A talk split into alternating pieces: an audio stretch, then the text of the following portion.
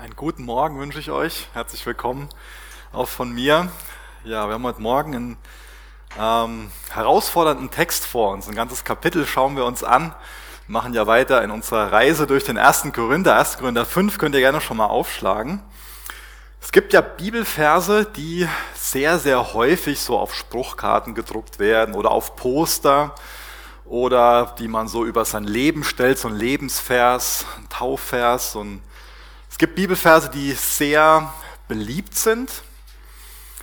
Und es gibt ähm, Themen in der Bibel und Verse, die eher unbeliebt sind. Vielleicht schauen wir uns heute Morgen eines von den Kapiteln an, über die eher weniger oft ähm, gesprochen wird.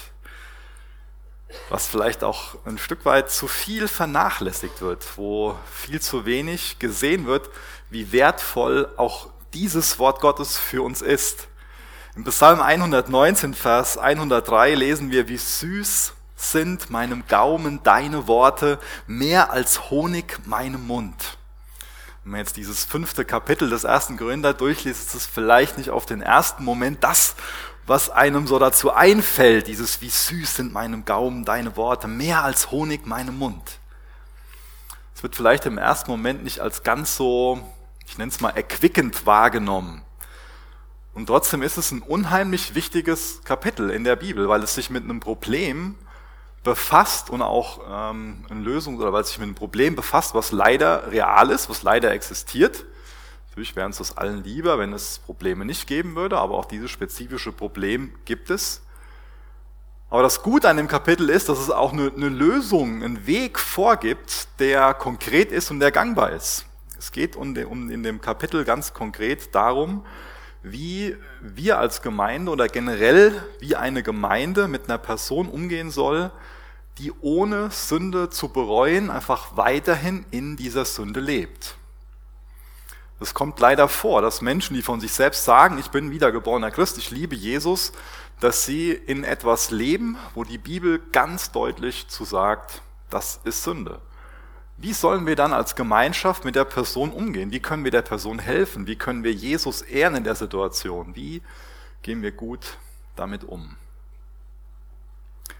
Kein Thema, was so vielleicht, wo jetzt heute Morgen jeder sagt so, yay, heute Morgen bin ich extra früher aufgestanden, um mich mit Gemeindezucht auseinanderzusetzen. Bestimmt nichts Einfaches und bestimmt auch ein Thema, wo auch schon in der Vergangenheit viel ähm, Ungutes gelaufen ist, wo viele Fehler gemacht worden sind. Und wir können bei dem Thema, ist ja oft so, man kann immer bei beiden Seiten vom Pferd fallen. Auf der einen Seite kann man vom Pferd fallen, indem man sagt so, ja, hm, um des lieben Friedens willen und es ist doch der Sohn, die Tochter von so und so und, und man geht irgendwie nicht dran. Und meint, es ist Liebe, sich, sich nicht damit zu beschäftigen. Dabei ist es für viele einfach deutlich, da lebt jemand überhaupt nicht als Kind Gottes. Das wäre so von der einen Seite vom Pferd gefallen. Auf der anderen Seite kann man vom Pferd fallen, indem man voreilig einfach ähm, ja, mit, mit so einem, ähm, auch einem heuchlerischen Herzen richtet, wo man sich er, erhebt, so über die Person stellt und von oben herab. Man kann da auf beiden Seiten vom Pferd fallen und es ist bestimmt viel falsch gemacht worden in Bezug auf dieses Thema Gemeindezucht. Aber ich glaube, dass die Bibel uns in 1. Korinther 5 einen Weg aufzeigt, wie man in Liebe und in Wahrheit damit umgehen kann. Und was mir ganz wichtig ist, immer wieder zu betonen, wir dienen einem Gott und folgen ihm hoffentlich nach, der uns überhaupt die Möglichkeit gibt, auch dann, wenn wir in Sünde gefallen sind, umzukehren, der uns die Tür dafür aufmacht, der die Tür zur Vergebung aufmacht. Und das sollten wir auch bei diesem Thema immer im Fokus haben. Da geht es Gott in allererster Linie drum, dass er uns dazu einlädt, als seine Kinder zu leben, dass er uns dazu einlädt, uns zu vergeben, die Gemeinschaft wiederherzustellen. Das wünsche ich mir, dass das der Gedanke ist, der sich heute Morgen am, am allermeisten so in unsere Herzen brennt und dafür will ich auch mit uns beten. Vater, wir haben eben davon gesungen, wie wunderbar du bist. Und wie wunderbar du bist, sehen wir auch an diesem Text, den wir uns heute Morgen ansehen wollen, an deinem Wort, was wir uns heute Morgen ansehen wollen. Ich bitte dich, dass es unsere Gedanken prägt und unser Verhalten.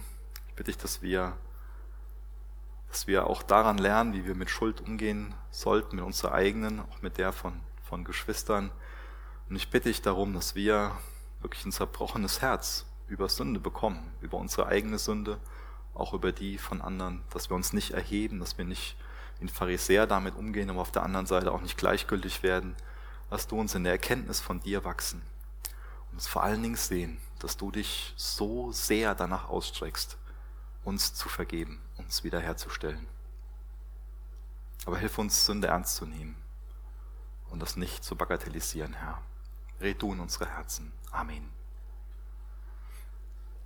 1. Korinther 5, Vers 1 lese ich erstmal vor, nur den ersten Vers aus Gottes Wort. Überhaupt hört man, dass Unzucht unter euch ist.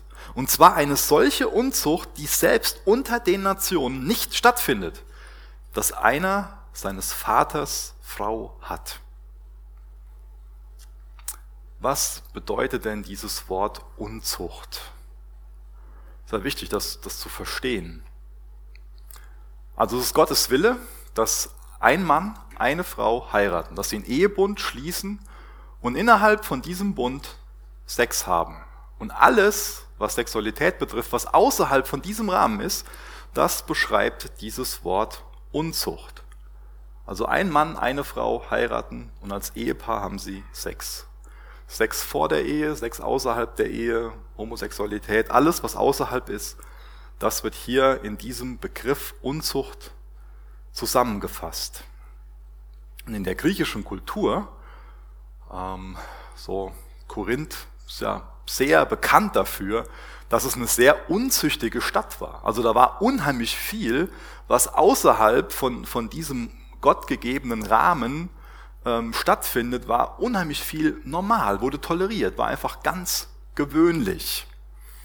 Es war so ganz gewöhnlich, zum Beispiel ähm, in einem Tempel mit einer Tempelprostituierten zu schlafen. Oder es war auch ganz gewöhnlich, dass wenn irgendein Kerl seinen Geburtstag gefeiert hat, dass er für alle seine männlichen Gäste dann eine Prostituierte bestellt hat. Das war an der Tagesordnung. Da hat jetzt niemand die Nase gerümpft oder gedacht, oh, wie schlimm ist das denn? Es wurde einfach akzeptiert. Und dann dieser Kontrast, dass wir in dem Vers jetzt gelesen haben, dass Unzucht unter euch ist, und zwar eine solche Unzucht, die selbst in den Nationen nicht stattfindet. Das heißt, für die war es normal, mit Prostituierten zu schlafen und, und viele andere Sachen, die ich jetzt heute Morgen gar nicht alle, alle erwähnen will. Und trotzdem gab es für die Dinge, die für sie absolut nicht okay waren, die für sie nicht akzeptabel waren. Und jetzt kommt das große Aber. Aber in der Gemeinde Gottes wurde das akzeptiert. Und eine von, von den Dingen, die für, für, die, für die gottlosen, unzüchtigen Korinther gar nicht in Ordnung war, war Unzucht. War Inzucht, wollte ich sagen. Inzucht war für sie nicht in Ordnung, aber das kam in der Gemeinde vor. Wir haben davon gelesen, dass einer seines Vaters Frau hat. Das heißt, geht davon aus, dass es sich hier um die Schwiegermutter handelt. Und dieser Sohn hat ein, andauerndes sexuelles Verhältnis zu seiner Schwiegermutter. Seines Vaters Frau hat. Das beschreibt das, hat. Also nicht was Einmaliges, nicht irgendwie eine kurze Schwärmerei oder ein One-Night-Stand oder sowas, sondern er hat eine sexuelle Beziehung mit seiner Schwiegermutter. Das war selbst für die unzüchtigen Griechen drumherum einfach voll das Unding, aber in der Gemeinde wurde das geduldet. Ich lese Vers 2 vor aus 1. Korinther 5. Und ihr seid aufgeblasen und habt nicht etwa Leid getragen, damit der, der diese Tat begangen hat, aus eurer Mitte entfernt würde. Also so schlimm die, die Sünde in sich selbst war, so schlimm diese Inzucht in sich selbst war, der Apostel Paulus ist besonders besorgt darüber, dass die Christen in Korinth diese Sünde auf die leichte Schulter genommen haben, quasi toleriert haben. Wir bekommen jetzt hier nicht wirklich Hinweise darauf, warum die das toleriert haben. Es gibt verschiedene Ausleger, die mutmaßen, dass das einfach äh, eine Person war, die besonders viel Einfluss hatte, die vielleicht über, über Geld oder über, über ihre Gaben, ihre Beziehungen viel Einfluss hatte. Das kann man mutmaßen, das gibt die Schrift jetzt hier aber aus meiner Sicht nicht, nicht her. Auf jeden Fall wurde das geduldet, dass diese Person so in Inzucht gelebt hat oder Inzucht gelebt hat und Teil von der Gemeinschaft war. Und das war sehr ernst, dass die Gemeinde das geduldet hat. Obwohl das selbst unter diesen Griechen nicht in Ordnung war. Und der Paulus sagt ganz deutlich, dass es selbstverständlich für die Gemeinde sein soll, diese Person aus ihrer Mitte zu entfernen. Das ist eindeutig das, was Paulus als die Lösung sieht, als das sieht, was ja, was umgesetzt werden soll.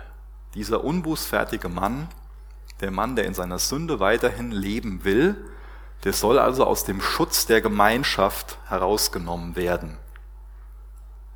Aber die Korinther, die sind aufgeblasen darüber, sind also stolz, sind, sind überzeugt von sich selbst und haben sich so selbst auf die Schulter geklopft und sich gesagt, ah, seht, schaut, uns, schaut uns mal an, guck mal, was, was wir für eine große Liebe haben. Wir nehmen selbst so einen Bruder an und richten den nicht. Ja, seht, wie liebevoll wir sind. Seht, wie aufgeschlossen wir sind, wie tolerant wir sind. Wir glauben an die Freiheit. Ja, sind ja beide erwachsen, können ja tun und lassen, was sie wollen wir nehmen die so an, wie die sind. So haben sie gedacht, haben sich selbst da gerühmt, waren aufgeblasen, waren stolz über ihr Verhalten, dachten, sie seien so fortschrittlich. Ja, aber es ist stolz, was sie sind. Sie hätten über die Sünde trauern sollen und vor allen Dingen auch über den notwendigen Schritt, diesen Bruder aus der Gemeinschaft zu entfernen, hätten sie trauern sollen ihr habt nicht etwa Leid getragen. Sie hätten darüber trauern sollen. Das wäre die angemessene Reaktion darauf gewesen. Die angemessene Reaktion ist nicht, sich irgendwie zu erheben, um den Finger drauf zu zeigen und so, oh, das könnte mir nie passieren. Das wäre auch aufgeblasen und stolz. Aber die angemessene Reaktion darauf, wenn jemand in Sünde fällt, ist, sein eigenes Herz zu kennen und zu wissen, das steckt in mir und es ist Gottes Gnade, dass ich nicht so lebe. Die angemessene Reaktion ist, darüber zu trauern, das Gott auch zu bekennen, ihn zu bitten, dass er handelt, dass er das Herz weich macht, dass, dass Umkehr geschieht, dass Sündenerkenntnis geschieht. Das ist ja so das, wo er sie im ersten Moment, äh, im ersten Vers darauf aufmerksam macht. Man muss erstmal die Sünde als die Sünde wahrnehmen. Aber sie meinten, es ist ja sehr gut, dass wir uns so verhalten. Nachdem man die Sünde wahrnimmt, sollte man über die Sünde trauern und auch über die notwendige Konsequenz trauern. Diesen Bruder, den man leider aus der, aus der Mitte entfernen muss, wie Paulus das hier beschrieben hat. Und vielleicht würde dann jemand sagen, ja, wenn du mich lieben würdest, dann würdest du mich so akzeptieren, wie ich bin. Und das ist nicht der Fall. Man liebt jemanden nicht, indem man ihn weiterhin in seiner Sünde lässt, sondern man liebt so eine Person, indem man ihr klar macht, du, pass mal auf, du machst dich selbst kaputt. Und es gibt Vergebung, es gibt Wiederherstellung, es gibt Versöhnung. Wir dienen einem heiligen Gott. Wir haben eben davon gesungen, dass, dass er so heilig ist. Da ist die Beziehung zwischen Gott gestört durch diese Sünde. Da ist die Beziehung innerhalb von der Gemeinde gestört. Und dann ist es keine Liebe, das einfach nicht zu kommentieren, sondern dann ist es Liebe, dafür zu beten, ein zerbrochenes Herz zu haben, zu trauern und darauf aufmerksam zu machen, hey, es, es gibt Vergebung und es, du bist zu sowas Höherem berufen, als Kind Gottes zu leben und nicht als jemand, der in Inzucht lebt wenn man jetzt irgendwie diese, diesen, diesen Wert der Toleranz, der Freiheit und der Akzeptanz, wenn man das so zur größten Tugend macht, dann bleibt einem nur noch übrig, dann ja, ähm, im Endeffekt mit dem Bösen zu prahlen. Schlimm ist das. Aber man soll nicht aufgeblasen sein, nicht stolz sein, sondern wir sollten ein zerbrochenes Herz in Bezug auf Sünde haben und trauern. Wie ist das bei dir, wenn, wenn du das mitbekommst, dass jemand irgendwie in Sünde gefallen ist? Was, was passiert dann in dir? Ist dein Herz eher aufgeblasen? Bist du da eher selbstgerecht und hast so die Nase hoch im Wind und meinst so, ach, habe ich schon immer gewusst oder kann mir nie passieren oder was auch immer? Oder hast du ein zerbrochenes Herz und, und, und trauerst über Sünde? Wir lesen mal die nächsten Verse, Vers 3 bis Vers 5. Denn ich zwar dem Leibe nach abwesend, aber im Geist anwesend, habe schon als Anwesender das Urteil gefällt über den, der dieses so verübt hat. Wenn ihr und mein Geist mit der Kraft unseres Herrn Jesus versammelt seid, einen solchen im Namen unseres Herrn Jesus dem Satan zu überliefern zum Verderben des Fleisches, damit der Geist gerettet wird am Tag des Herrn. Als Christen haben wir immer zwei Möglichkeiten, wie wir mit unserer Sünde umgehen können, mit unserer Schuld umgehen können. Zum einen ist das Reue, Umkehr, dass uns das bewusst wird, dass wir sündigen, dass wir das, dass wir das bekennen, bereuen und umkehren, dass wir für uns erkennen, ich, ich gehe gerade einen, einen sündigen Weg und ich will diesen, diesen gottlosen Weg, will ich verlassen und ich will Jesus nachfolgen, als sein Kind leben. Oder wir brauchen eine Konsequenz, also wie in der, in der Erziehung mit unseren Kindern. Und oft ist es auch so, dass die Sünde uns selbst ähm, erzieht. Die Sünde, die heuchelt uns immer vor, dass wir im Endeffekt keinen Preis dafür bezahlen, dass es großen Vergnügen bringt, zu, zu sündigen. Es sind keine Kosten mit verbunden, nein, nein, aber dann, dann, dann fallen wir und irgendwann kommt die Rechnung dafür. Irgendwann zahlen wir für Sünde. Und die Rechnung, die fällt immer höher aus, als wir vorher meinen, dass sie, dass sie so ausfällt. So hinterlistig, so heimtückisch ist Sünde. Irgendwann kommt eine Konsequenz. Aber das kann auch schon mal sehr, sehr, sehr, sehr lange auf sich dauern lassen, dass die Sünde die Konsequenz in sich selbst bringt. Und es kann notwendig sein, innerhalb von der Gemeinde dann auch konsequent zu sein. Paulus hat das hier damit beschrieben, dem Satan zu überliefern. Aber das Herz Gottes ist nie irgendwie ähm, jemanden wegzustoßen oder auszugrenzen, sondern das Herz Gottes ist ja immer, wenn wir uns ansehen, wir lesen gleich noch davon, dass äh, von einem, von einem Passa, wir lesen davon, dass, oder ähm, die Anwendung davon ist, dass Jesus unser vollkommenes Passalam ist.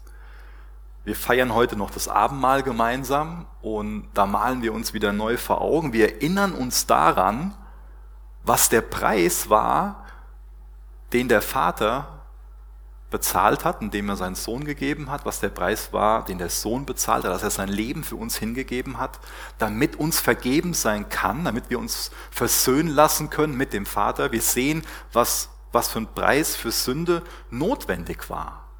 Das ist das Herz Gottes. Das heißt, er will uns vergeben. Er will uns als, als sein Leib willkommen heißen. Er will, dass wir als seine Kinder leben.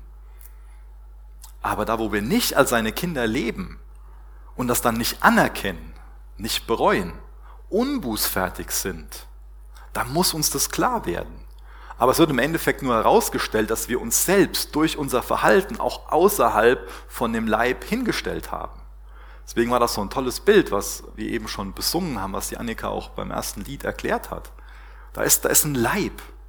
Und wenn da ein Glied leidet, dann leiden alle mit. Und das passt gut zu diesem, zu diesem Bild von, von der Trauer. Da ist nichts von oben herab, sondern da, da tut es einem selbst weh. Das tut einem leid, wenn ein Bruder, wenn eine Schwester sich so verirrt hat und, und hingefallen ist. Aber es gibt einen Punkt, wo man das, wo man das herausstreichen muss, dass, dass eine Person keine Hilfe haben will, sich nicht ändern will. Also wir als Gemeinde, wir, wir stehen da, Gemeinde Gottes steht dafür, dass wenn jemand Sünde bekennt, dass wir willkommen heißen, dass wir sagen, wir wollen dir helfen. Wir wollen dir helfen, anders zu leben. Ja, da ist vorher ein Schlamassel in deinem Leben und du riechst noch nach der Sünde, aber Jesus vergibt dir, du hast es bekannt und genauso vergeben wir dir und, und wir wollen dich begleiten, wir wollen dir helfen. Aber wenn eine Person das nicht will, wenn eine Person nicht Buße tun will, wenn eine Person keine Vergebung für notwendig hält und wir dann nicht konsequent sind und sagen, okay, jetzt ist es an der Zeit, dass wir leider die Person außerhalb des, des Leibes stellen müssen, in diesem Sinn ausgrenzen müssen oder deutlich machen müssen, dass die Person sich selbst ausgegrenzt hat. Wenn wir das nicht machen würden, würden wir es der Person sogar schwerer machen, Buße zu tun, wenn wir sie weiterhin Teil der Gemeinschaft sein lassen. Gott liebt seine Gemeinde, Gott liebt auch seinen Ruf, Gott liebt seinen Namen, Gott liebt seinen Sohn, den er für unsere Sünde hingegeben hat. Und das darf nicht alles verachtet werden, dadurch, dass jemand einfach weiterhin unbußfertig in seiner Sünde lebt. Was bedeutet es denn dann, dem Satan auszuliefern? Innerhalb von der Gemeinde, innerhalb von der Gemeinschaft Gottes genießen wir einfach einen besonderen Schutz vor Satan. Und dieser Schutz, der wird aufgehoben. Und das bedeutet es im Endeffekt, dem Satan auszuliefern. Außerhalb von, von, dem, von dem Leib ist man dann im Endeffekt freiwillig. Und es gibt viele Angriffe, die wir vielleicht gar nicht mitbekommen, wo uns der Herr vor bewahrt, wo er uns vor schützt. Das heißt, durch, durch diesen Schritt wird ein Stück weit der geistliche Schutz von einem Christen genommen. Es gibt auch gewisse soziale Privilegien oder auch so eine Behaglichkeit, so eine Sicherheit, die dann fehlt. Das kann einfach zu, einer, zu, einem, zu einem falschen Gefühl der Sicherheit kommen, wenn man weiterhin in Sünde lebt und es geduldet wird, nicht kommentiert wird, wenn es keine Konsequenzen hat. Und so eine Person kann dann nicht länger am Abendmahl teilnehmen oder auch an anderen, ähm, ich nenne es mal christlichen ähm, Versammlungen, also an Gottesdiensten, an Treffen, die nur für Christen sind. Es mag sein, dass, es, dass, dass so Personen willkommen sind zu einem Gottesdienst, wo auch Nicht-Christen willkommen sind, aber es hat auf jeden Fall Konsequenzen für die vertraute Beziehung, die zu der Person vorher da war. Die hat sich einfach verändert. Die kann leider so nicht mehr bestehen. Das muss nicht bedeuten, dass man komplett den Kontakt abbricht, aber das heißt auf jeden Fall, dass diese vertraute Freundschaft, wie es vorher da war, dass die nicht mehr lange da sein kann. Natürlich ist die Beziehung dann angespannt. Es ist dann so wie mit einem Nichtchristen, wie mit jemandem, der noch keine Beziehung zu Jesus hat. Man, man bringt ihm weiterhin das Evangelium, aber die Beziehung ist auf einer, auf einer anderen Ebene, solange die Person dieses, dieses Fehlverhalten einfach nicht zugibt und sich nicht in Christus wiederherstellen lässt. Und das ist im Endeffekt auch das Herz hinter so einer Gemeindezucht, hinter so einem Ausschluss. Es geht immer um Wiederherstellung. Es geht darum, dass bewusst wird, okay, jetzt, das hat Konsequenzen, so wie ich mich verhalte. Es geht darum, dass der Person dabei geholfen wird, klar zu sehen.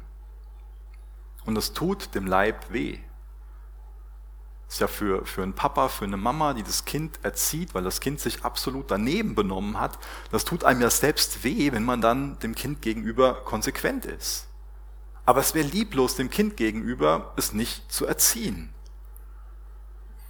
Die Hoffnung ist immer, dass die Person zur Reue kommt, also zur, zur Umkehr kommt. Dass der Person klar wird, ja, ich, ich vermisse die Gemeinde, ich vermisse meine Freunde, ich vermisse diese liebevolle Gemeinschaft, die Unterstützung, die Gottesdienste, die, die Gemeinschaft in Christus und so, das, das fehlt mir. Ich habe gesündigt, ich kehre um, ich tue Buße und ich kehre zurück. Das ist die Hoffnung, das ist das Gebet, das ist die Haltung, die immer dahinter stehen muss, wenn es biblisch sein soll. Ich finde das unheimlich kostbar, dieses ähm, ist Lukas 15 ähm, mit dem verlorenen Sohn oder den verlorenen Söhnen. Ähm, ich finde das total kostbar, dieses Bild, dass der, dass der Sohn dieses Erbe einfordert und dann verprasst bei den Schweinen endet und nach Hause kommt und er stinkt noch nach den Schweinen, aber er wird einfach herzlich, äh, natürlich nicht Corona-konform, preis den Herrn, in den Arm genommen und einfach lieb gehabt. wieder aufgenommen. Das, das ist die Haltung, das ist die Haltung Gottes, die hinter dem Ganzen steht. So eine Person, die, die, ich meine, wie schlimm muss das für den Vater gewesen sein? Wie sehr muss das sein Herz gebrochen haben, dass der Sohn sich da das Erbe ausbezahlen lässt und einen ganz anderen Weg einschlägt, wie der Vater für den, für den Sohn angedacht hat, wie ja, für den Sohn auch gut gewesen wäre. Total rebellisch und, und eigensinnig und dann landet er bei den Schweinen. Aber er kommt zur Besinnung, er kommt zurück und dann wird er aufgenommen. Der Vater rennt entgegen, ohne dass er irgendwie noch groß was von dem Sohn gehört hat. Da ist nicht erstmal riesengroße Prüfung und so weiter, sondern der wird aufgenommen. Die Gemeinschaft wird wiederhergestellt. Dieses Fest wird gefeiert. Da gibt's neue Kleidung, da gibt's diesen Ring wieder an. Das ist einfach eine Wiederherstellung. Und das sollte immer unsere Haltung sein als Gemeinde, als einzelne Person, so eine Haltung der Wiederherstellung. Ich lese mal kurz was vor von dem Warren Wiersbe, was er dazu gesagt hat. Gemeindezucht ist keine Gruppe von frommen Polizisten, die darauf aus sind, einen Verbrecher zu fangen. Vielmehr ist sie eine Gruppe von Brüdern und Schwestern mit gebrochenem Herzen, die versuchen, ein fehlgeleitetes Familienmitglied wiederherzustellen. Es ist so wichtig, dieses, dieses gebrochene Herz zu haben. Und diese, diese einladende Haltung, diese offenen Arme und dieses Entgegenrennen und diesen verlorenen Sohn wieder aufnehmen. Das ist die Haltung, die wir da haben sollten. Heute ist es leider schon mal so, dass eine Person, wo Gemeindezucht oder wo schlussendlich ein Ausschluss erfolgt ist, dass dies relativ einfach hat, sich einfach eine andere Gemeinde zu suchen und so zu tun, als ob in der alten Gemeinde einfach gar nichts passiert ist. Oder sie spielt das Opfer, ähm, ich bin so grausam da in der Gemeinde misshandelt worden. Das ist alles möglich. Natürlich ist es auch möglich, dass, dass sie tatsächlich das Opfer ist und grausam behandelt wurde. Ja. Ist alles möglich sind schon schlimme Fehler passiert in Bezug auf Gemeindezucht. Aber das bedeutet ja nicht, dass wir, nur weil Fehler mit dem Thema gemacht wurden, so tun, als ob das nicht in Gottes Wort ist und diesen Prinzipien nicht folgen, sondern das bedeutet doch, dass wir ein gebrochenes Herz brauchen, das Herz bekommen sollten, was dieser Vater in Lukas 15 hat. Es geht ja um das Wohl von der Person. Ja, es geht auch um das Wohl der Gemeinde, aber es geht auch um das Wohl von der Person. Jetzt leben wir in einem Land, wo wir mehr oder weniger Kinder vom Humanismus und auch von der Aufklärung sind. Und dadurch ist Ethik immer mehr so eine Privatsache geworden. So, also so nach dem Motto, was, was ich tun oder was ich tun will und was ich lassen will, das, das ist so persönlich für mich. Das soll mir kein anderer sagen. Das definiere ich für mich. Ich sage für mich persönlich, was gut und was schlecht ist. Wenn wir so denken, dann denken wir humanistisch, dann denken wir nicht biblisch. Dann haben wir nicht ein christliches Weltbild, wo wir sagen, wir haben einen Schöpfer, der uns gemacht hat und der uns in seinem Wort erklärt, wie wir leben sollen. Der in seinem Wort auch uns einen Maßstab gibt für gut und schlecht, für gut und böse, der uns sagt, so sollt ihr leben und das ist Sünde, das sollt ihr meiden. Lässt du dir von diesem barmherzigen Schöpfer sagen, was richtig und was falsch ist? Oder ist für dich Ethik Privatsache? Kommen wir wieder zu dieser Frage. Wer oder was ist so die höchste Autorität in deinem Leben? Hast du, ey, ich bin so dankbar, dass ich Gottes Wort habe. Anfang dieser Honigvergleich, es ist süß. Ich bin so froh, dass mir mein Schöpfer sagt, was richtig und was falsch ist. Das ist ja ein Geschenk für mich. Er hat mich ja gemacht. Er weiß ja, wie ich funktioniere, was gut für mich ist, was schlecht für mich ist, was, was gut für, für die Gemeinde, für die Gemeinschaft ist, was uns aufbaut und auch was uns fertig macht. Oder gehe ich für mich her und sage, hm, ich habe es mehr drauf als mein Schöpfer. Ich weiß viel besser, was, was richtig und was falsch ist. Das kann ich viel besser entscheiden. Meine Gedanken sind so viel höher als Gottes Gedanken. Ich meine, ich glaube nicht, dass das jemand denkt, aber schlussendlich ist es schon mal die Konsequenz aus dem einen oder anderen Gedanken. Ist Gottes Gedanke höher als deine Gedanken? Oder meinst du, dass deine Gedanken höher sind als Gottes Gedanken?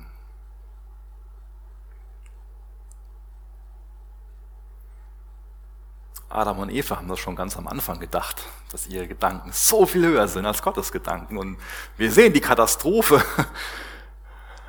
die daraus entstanden ist.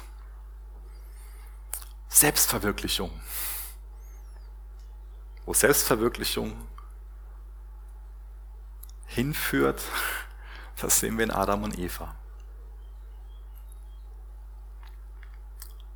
Vielleicht bleibt da sowas in unserem Denken drin, dass wir meinen, so Gemeindezucht und Ausschluss, das ist doch lieblos, das ist doch abstoßend. Gott ist heilig und Gott will, dass wir heilig leben.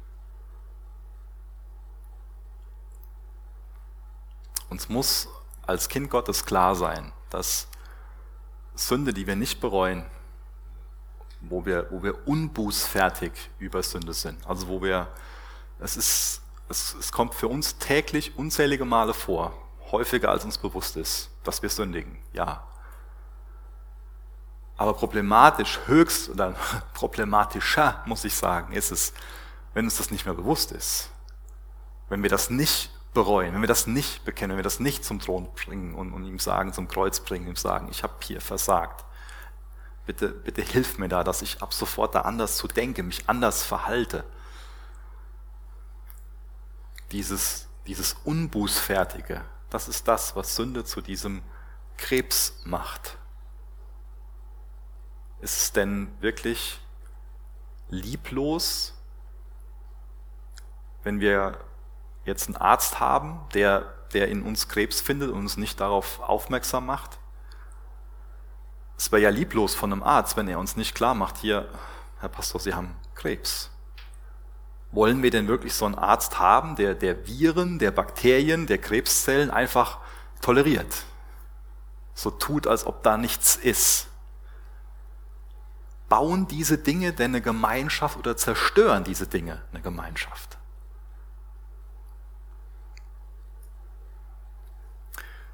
Paulus hat beschrieben, dass er gar nicht vor Ort ist, dass er aus der Ferne in der Lage ist, ganz deutlich zu sagen, das ist die notwendige Konsequenz. Ist das denn so weise von dem Paulus, sich so zu verhalten? Verstößt er da nicht gegen Matthäus 7, Vers 1 bis 5, da geht es um das Richten. Richtet nicht, damit ihr nicht gerichtet werdet. Paulus verstößt ganz klar nicht, diesen, nicht gegen dieses Gebot von, von Jesus. In dem Kontext will Jesus ganz deutlich, dass wir nicht über die Motive von anderen richten. Das kann nur Gott. Er will nicht, dass wir heuchlerisch richten. Er will auch nicht, dass wir andere nach einem Maßstab richten, nachdem wir selbst nicht gerichtet werden wollen. Beispiel im Kapitel vor 1. Korinther 4 lesen wir davon, dass wir nicht über den Dienst von einem anderen urteilen sollen. Also gerade in Matthäus 7 geht es um Heuchelei. Jetzt haben wir dieses Bild, wo einer so ein Kantholz vorm Auge hat. Mit so einem Kantholz vom Auge rum, dem anderen sagen, du hast da ein Splitterchen in deinem Auge. Also da ist es ganz deutlich für alle, derjenige, der das größere Problem hat, ist der mit dem Kantholz. Und dann geht's nicht her und, und wird dann gesagt so, ja, ähm, kümmere dich um dein Kantholz und geh nach Hause, sondern es geht darum,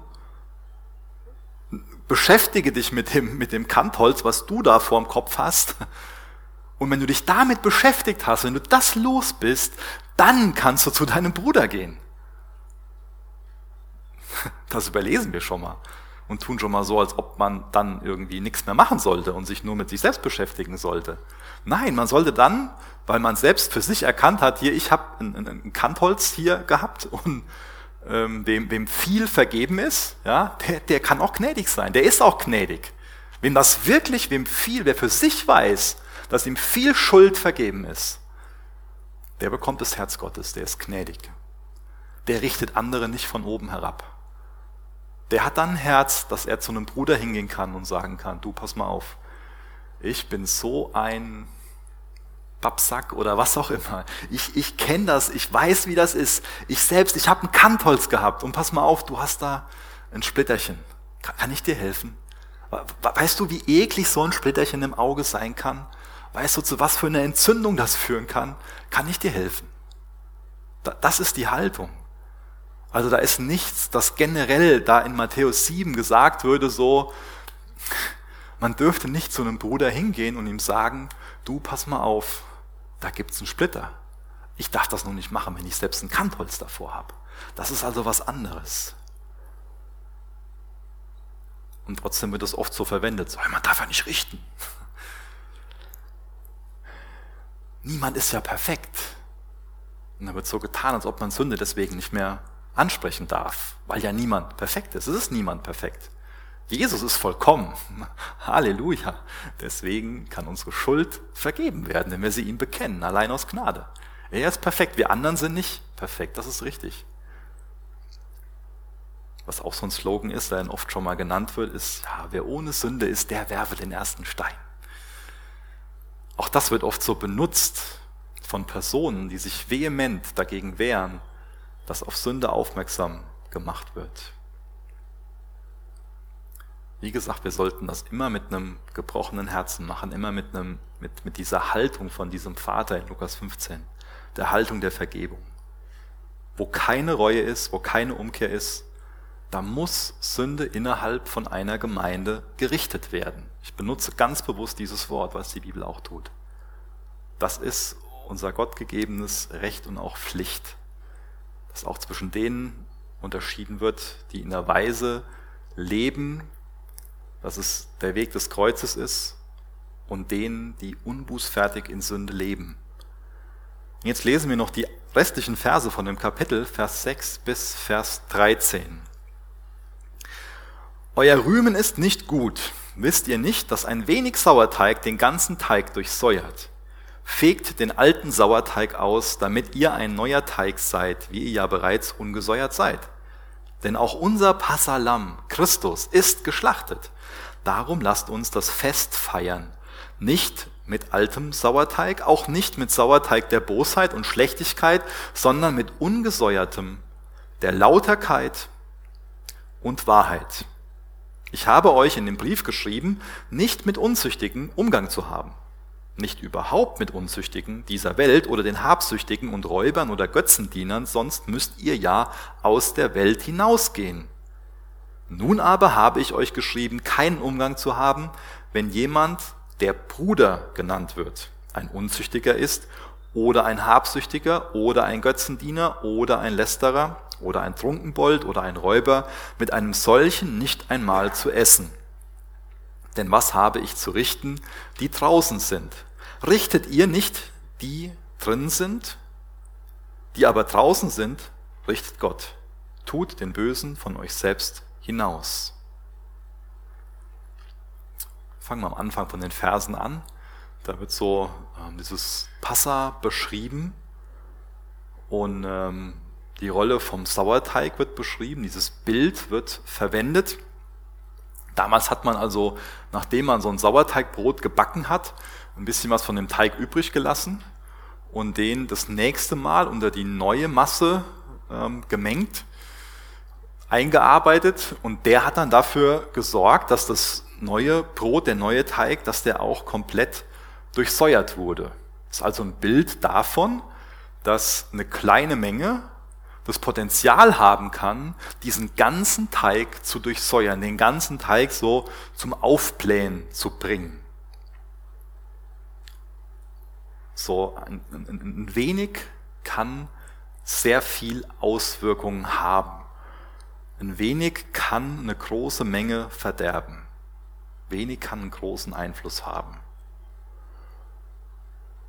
Diese Methode, das wurde so von Woche zu Woche gemacht und dadurch entstand natürlich irgendwann immer größer die Gefahr ähm, so von der Lebensmittelvergiftung. Und deswegen mussten die einmal im Jahr bei Null anfangen. Und das war beim Passafest. Dann sollten sie den ganzen Sauerteig aus dem Haus ausfegen. Und bis zum heutigen Tag wird es so in einem jüdischen Haushalt, der das Fest mit so einem gewissen Grad an Ernsthaftigkeit feiert, auch so gehandhabt. dass jeglicher Sauerteig einfach zeremoniell so aus der Küche zumindest oder aus dem ganzen Haus entfernt wird. Jetzt haben wir auch von einem, von einem Passalam gesprochen. So, die Familie hat also beim ersten Passalam, ähm, im ersten, bei der ersten Passafeier ein Lamm geschlachtet und hat das Blut dann an die Türpfosten gestrichen, die Türpfosten des Hauses, damit der Todesengel vorübergeht. Aber die Erstgeborenen der Ägypter, die äh, wurden nicht verschont. Also das, das Gericht Gottes ist an ihnen vorbeigegangen durch das Blut, dadurch, dass das Lamm geopfert wurde. Und das ist ein, ein, ein tolles Bild, was auf Jesus zeigt, als das vollkommene Passalam. Er hat sich für uns hingegeben. Er hat sich für uns stellvertretend geopfert, damit das Gericht Gottes an uns vorübergehen kann. Das ist Gottes Herz. Also Gott war dazu bereit, Jesus war dazu bereit, sich selbst zu opfern an, an unserer Stelle, damit wir uns von seinem Blut bildlich bestreichen lassen können, damit das Gericht Gottes an uns vorübergeht. Und dadurch soll unser, unser ganzes Leben so einer Passafeier gleichen, dass wir immer wieder diesen Sauerteig, der immer wieder neu reinkommt, dass wir den aus unserem Leben ausgrenzen und als seine Kinder leben. Wir sollen uns immer wieder mit der Sünde beschäftigen und sie ihm hingeben, uns vergeben lassen. Also so der Aufruf ist ja, ihr sollt ungesäuert leben, weil ihr ungesäuert seid. Also seid, was ihr seid. Wir sind schon seine Kinder, aber leben oft nicht als seine Kinder. Seid, was ihr seid. In Vers 12 und Vers 13, da ähm, beschreibt Paulus, dass wir als Christen nicht dafür zuständig sind, Nichtchristen zu richten. Ein ganz wichtiger Aspekt. Also der Paulus, der wollte nicht, dass die korinthischen Christen so gottgefälliges Verhalten von gottlosen Menschen erwarten. Das heißt natürlich nicht, dass sie nirgendwo von dem guten Willen Gottes weitersagen können. Das sollen sie ja. Dazu sind sie angehalten. Also sind wir angehalten. Wir sollen den Willen Gottes, wir sollen die gute Nachricht, wir sollen das Evangelium weitertragen in die Welt.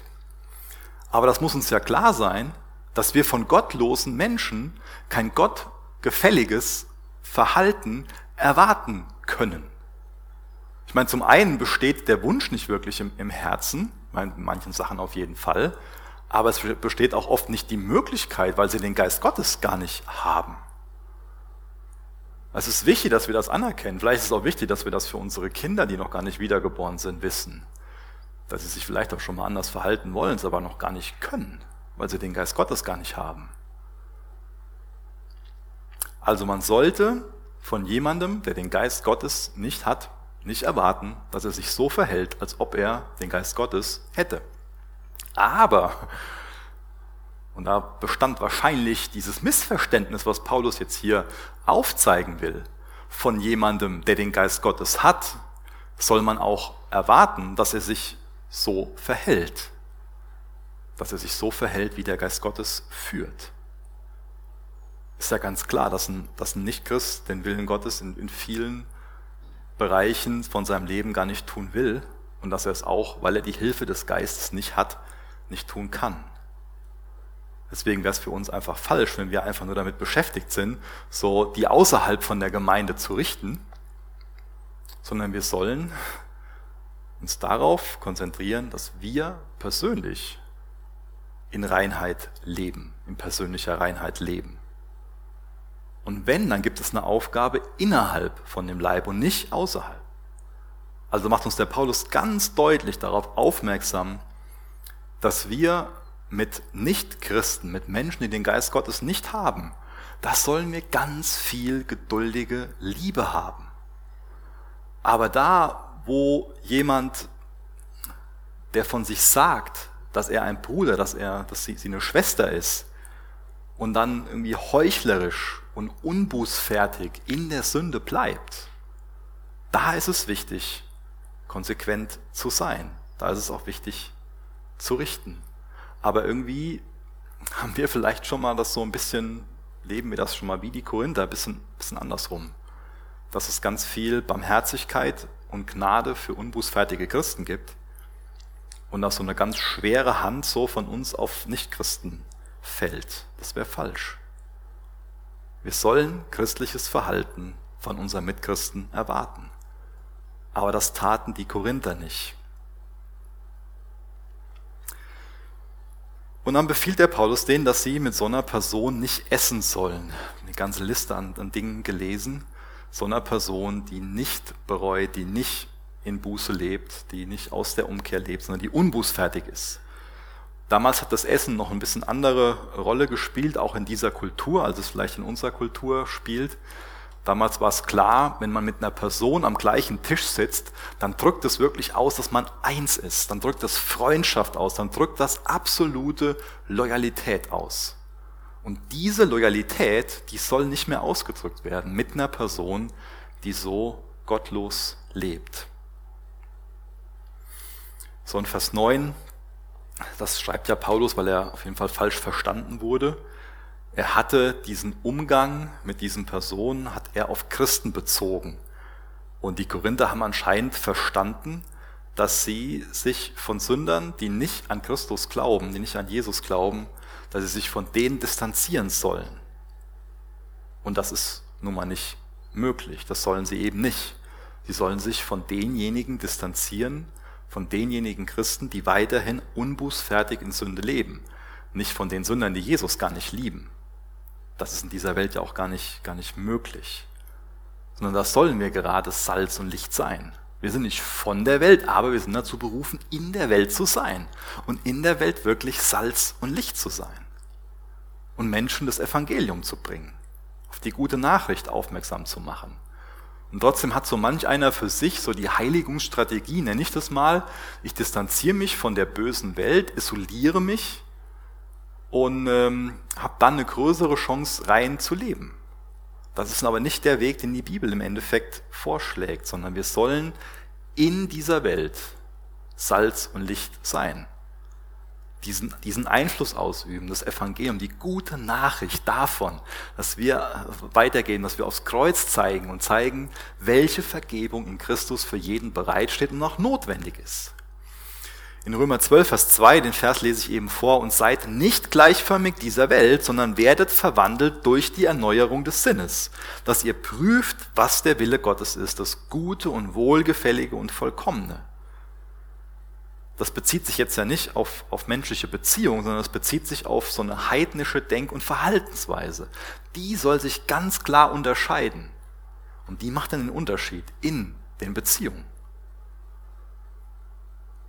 Lasst uns eine Gemeinde sein, wo wir ganz fest so auf die Liebe, auf die Gnade und auf, die, auf der Barmherzigkeit und, und, und Hilfe Gottes setzen.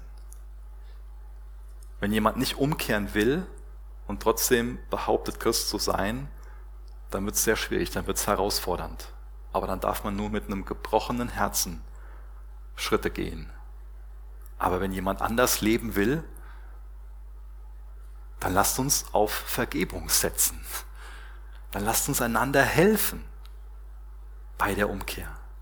Dann reichen wir die Hand. Dann halten wir nichts vor, sondern dann Lasst uns die Arme weit offen haben, wie, ich erinnere an Lukas 15, und aufeinander zurennen. Das ist die richtige Richtung. Hebräer 12, Vers 1, ihr könnt gerne schon mal mit mir aufstehen, dann bete ich noch mit uns. Und die zwei Verse will ich so zum Abschluss von der Predigt noch vorlesen. Hebräer 12, Vers 1. Deshalb lasst nun auch uns, da wir eine so große Wolke von Zeugen um uns haben, jede Bürde und die uns so leicht umstrickende Sünde ablegen und mit Ausdauer laufen den vor uns liegenden Wettlauf, indem wir hinschauen auf Jesus, den Anfänger und Vollender des Glaubens, der um der vor ihm liegenden Freude willen die Schande nicht achtete und das Kreuz erduldete und sich gesetzt hat zur Rechten des Thrones Gottes. Vater, danke, dass wir jetzt vor dir stehen dürfen als, als deine Gemeinde.